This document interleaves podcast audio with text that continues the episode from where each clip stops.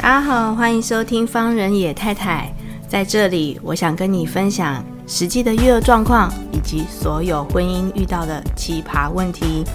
在这里，我希望我自己能够成长，不管说可以给到你们很多的建议，但是至少我们可以一起找到生活的出口哦。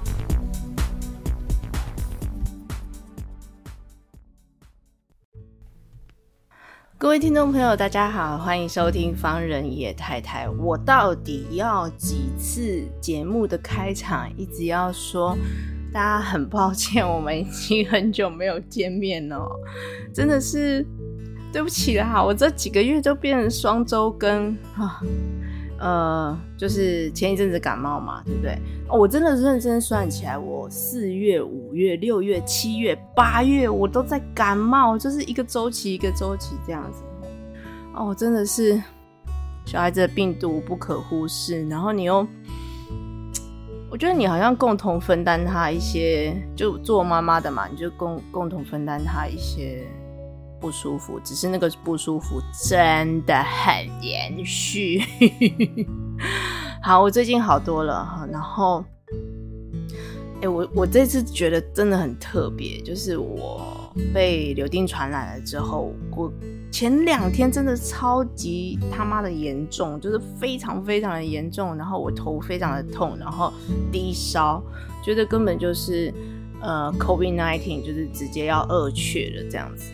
那第三天开始就转好，就是真的好蛮多的。那当然，也就是我有很认真跟我的高领，还有我的所有的就是守护神、守护灵，就跟他们讲说，我真的、真的、我真的话撑不下去了，再不帮忙，我真的会死。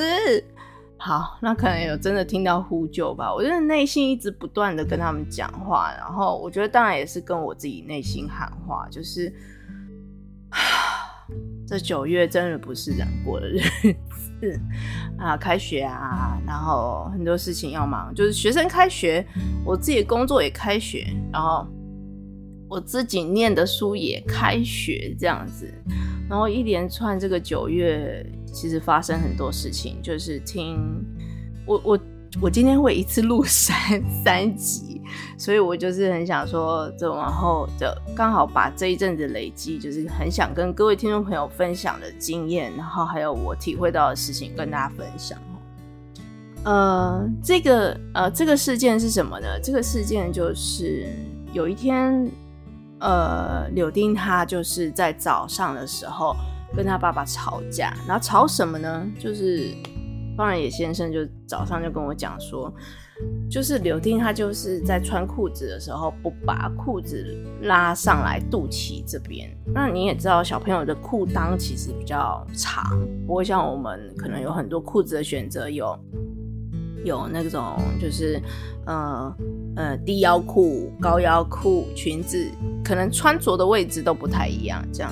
然后突然他就是不想要。拉很高，我们也没有把它拉很高，就是顺顺的穿这样子。然后小朋友的裤子，它上面那个裤裆的部分就比较高嘛，就还比较长，所以它一拉下来的时候，就整坨挤在那个属膝部的地方。他真的拉很低哦，他就说他不要遮到肚脐这样，然后整个肚子都露出来。那整个肚子露出来，当然就是以前的那种。呃，阿公阿妈就会说，哎、欸，肚子袂使露出来啊，是安怎？就是感冒啊，哎，哎，肚子痛啊呢。然后我就跟他讲，当然不是，不完全是这个原因。然后行为改变的时候，我觉得做妈妈的可能会比较知道，哦，小朋友是一定是遇到什么样的事情。可是方仁野先生就没有，他就是认为，就是不长，他就是不晓得为什么。柳丁要这个样子，然后就早上就跟他早上要去上学的时候就跟他吵架，然后吵的小朋友就一把鼻涕一把眼泪，然后那个 大人就很生气，这样，那就各自带着不好的心情去上学跟上课，好，好，然后回来的时候我就觉得怪怪的，然后他回来的时候也是这样讲，就是。呃，上厕所尿尿完了之后，然后要穿裤子的时候，他就讲说：“我不要拉那么高，我拉低一点，然后就把裤子都拉到很低，这样怪怪的。然后我就趁他在听故事的时候，我们回来的时候，就是后来我们找到一个方式，就是柳丁是非常喜欢听故事的小朋友，所以空白跟我自己要做事情的时间呢，哈，比如说煮饭啊、整理家务啊，我就会让他听故事。那。抱歉，大哥。然后就是，他就听故事嘛。然后他在听故事的时候，我就先停下来，我就跟他讲说：“那个柳丁，柳丁，妈妈问你，就是一定有什么原因，你跟妈妈讲，为什么你裤子要拉这么低？”然后我就觉得，因为他就是很不会隐藏，他就。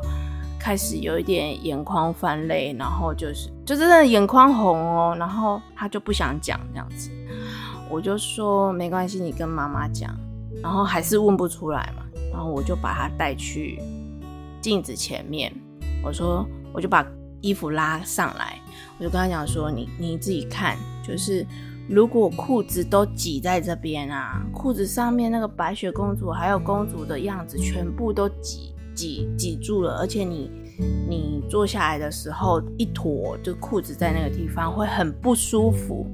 你真的要这样吗？那我们站着看一下啊。如果裤子拉到不用拉到盖住肚脐，如果在肚脐以下呢？你看一下这样子是不是比较舒服？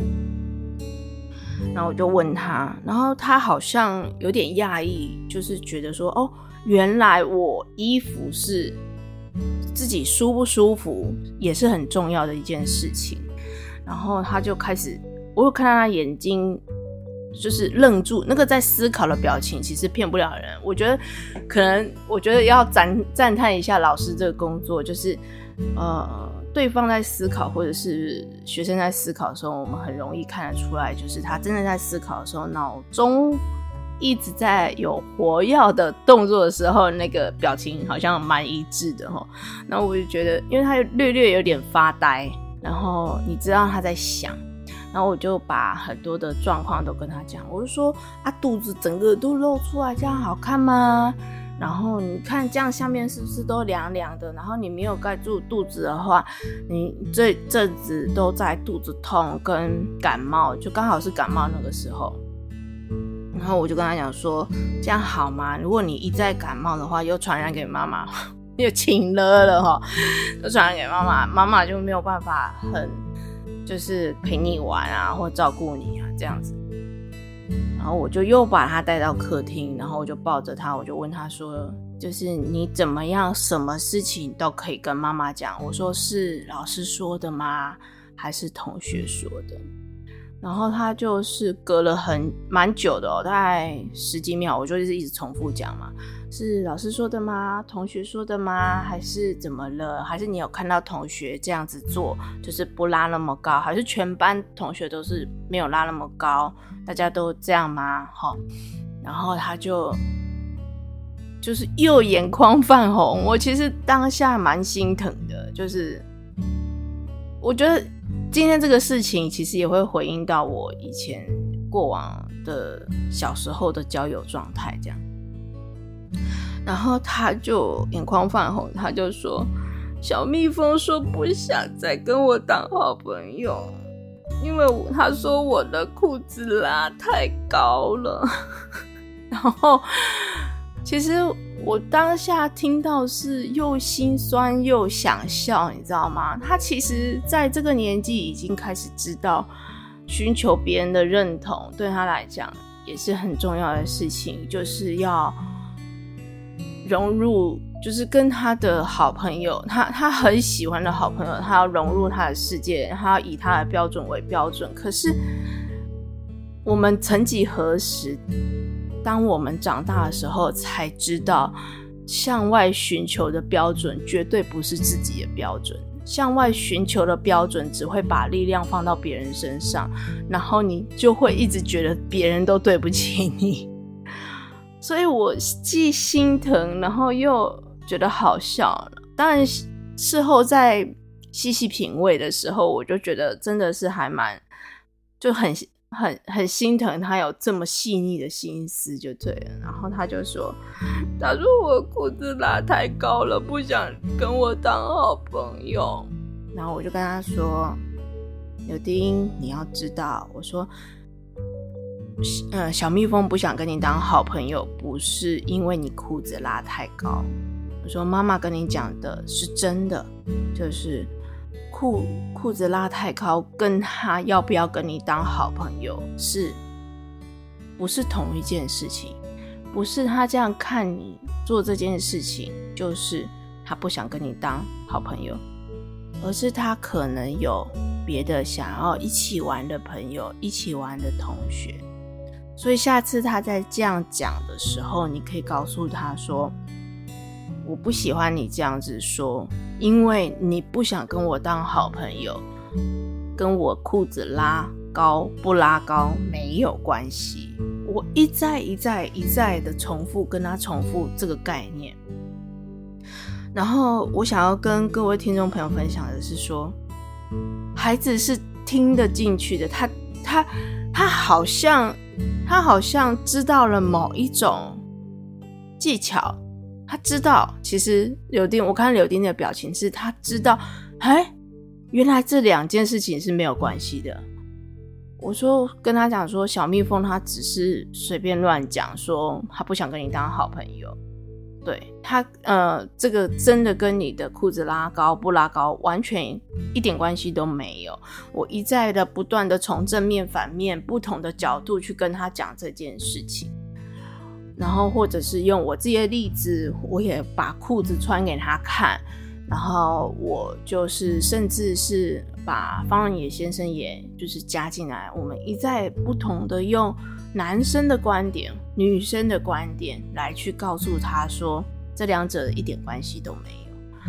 然后我要跟他说，我我最后就跟他讲说，你是一个很在乎朋友的人，这件事情太棒了，因为妈妈也是这样。但是呢，你要知道，我们很在乎朋友，是因为我们很珍惜在彼此在一起的时光，我们很。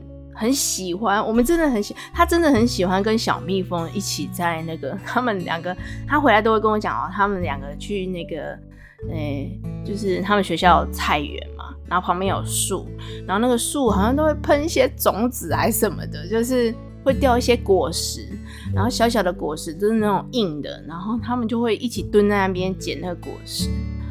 然后他回来跟我讲的时候，他都非常享受那个时光的感觉，就是他哇，觉得有人陪伴是一件很好的事情。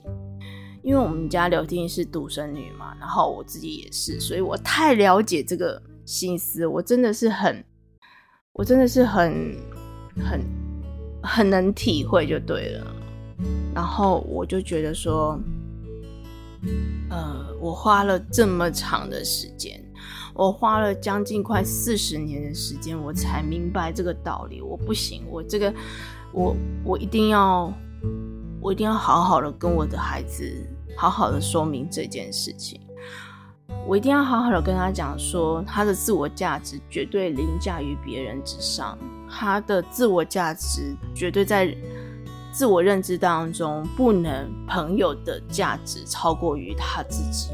他一定要把力量拿回来自己身上，他才有办法稳定自己，告诉自己是好的。我们所有人在一再一再不断的去呃增加他的自信心，我觉得那是不够的。他要再次回到自己身上，他要知道自己是完整的，自己是美好的。所以我跟他，我不是一再称赞，我不是一再称赞他哦。我想跟各位听众朋友讲的是说。一般来讲，我们遇到这个状况，我们以往的上一代的教法可能就会，还有现在还是会，因为我当下第一个反应居然就是说，啊，你就不要理他就好了啊，这是正常的，我觉得真的很正常。我当下我也没有怪自己，说第一个当下反应就是这样，因为千千万万的父母都是这样讲，然后我就有一个声音跟跟我告诉我说，不对，你不能这样讲。因为你告诉他说不要去理对方的时候，只是把这个把这个感受阻断而已。你只是把这个价值跟他不想要去感受这件事情，去硬生生的掐断而已。你并没有解决他在这个学习的过程当中自我认同的问题。然后我最后也是跟他讲说，嗯，就是那呃，我告诉他说他他很他很在乎朋友，这是一个非常好很棒的特质。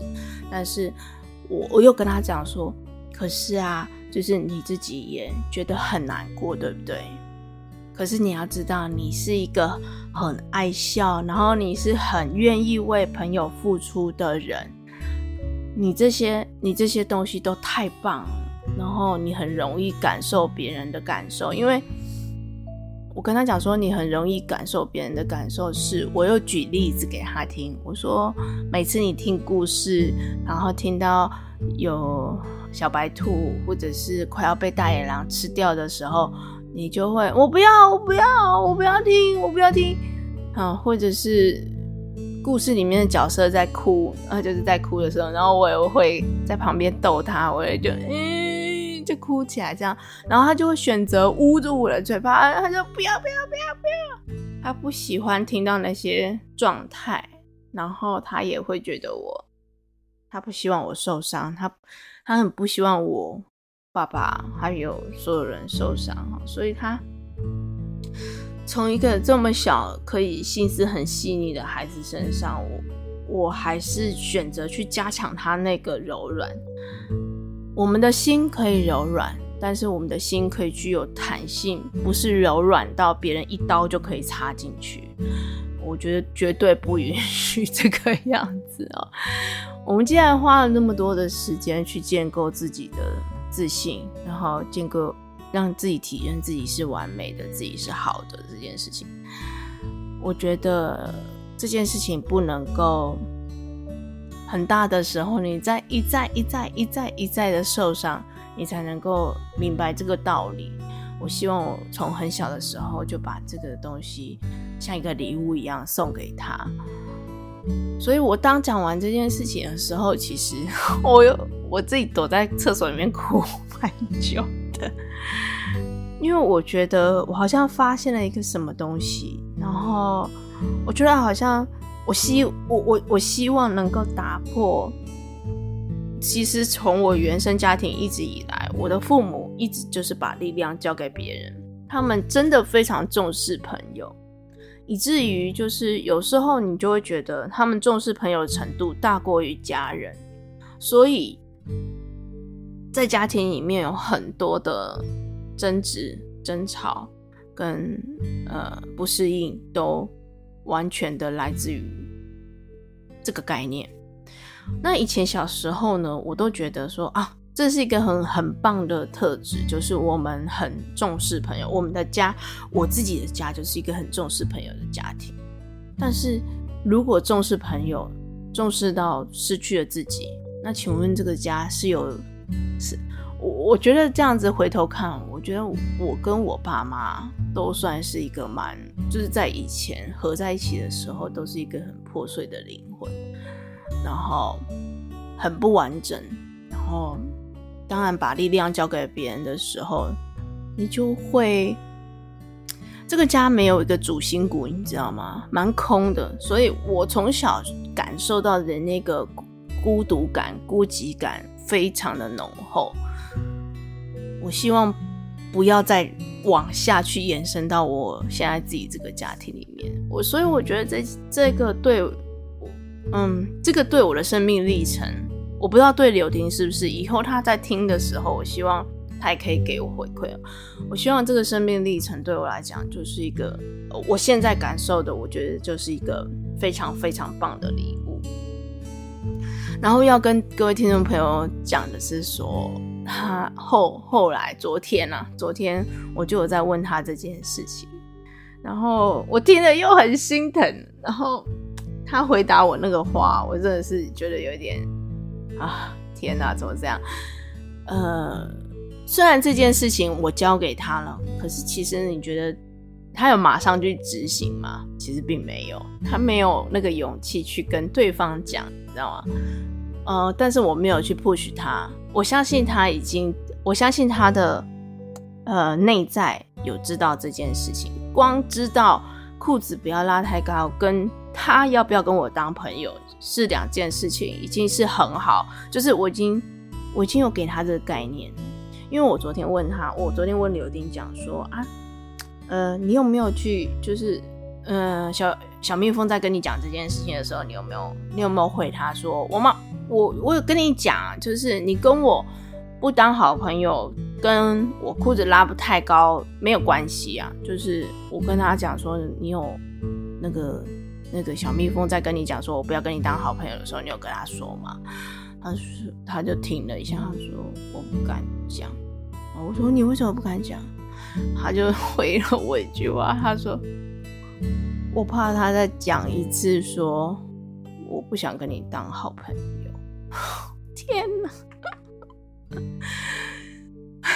好，这个还需要再努力哦。我祝福所有，我希望我祝福所有心思非常细腻的孩子，他能够认知到自己是完美的，是被宠爱的，然后是父母疼爱他的，纵使不是父母。一定有长辈，世界上一定有某一个人非常疼爱这样子心心思细腻的孩子，让我祝福他们能够在成长的阶段，纵使遇到这样子的困难，也够也能够借由所有的事情，他遇到的事情，能够知道他是被宠爱的，他是完整的，他是好的，他是美丽的。你知道我在跟你讲吗？各位听众朋友，所有被受伤、被伤害过的孩子，今天的节目就到这里啦！谢谢你们收听，拜拜。